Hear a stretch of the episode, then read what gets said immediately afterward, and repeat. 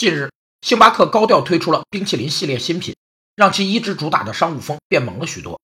有分析认为，从猫爪杯到冰淇淋，星巴克正很有针对性的进攻年轻女性这一消费群体，并期望从目前低迷的业绩和激烈的竞争中突围。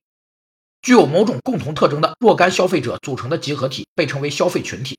同一消费群体的人会表现出相同或相近的消费心理和行为，并通过接触和互动来相互影响。消费群体有三个影响：一是为消费者提供可选择的消费行为或生活方式，特别是对缺乏消费经验和购买能力的人；二是引起消费者的效仿欲望，从而影响他们对商品的消费态度；三是促使行为趋于某种一致化，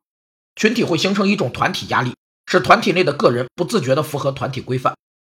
有数据显示。中国女性在咖啡店消费占比超过百分之七十，四十岁以下消费者占比超过百分之八十。星巴克重视女性和年轻消费者的策略非常必要。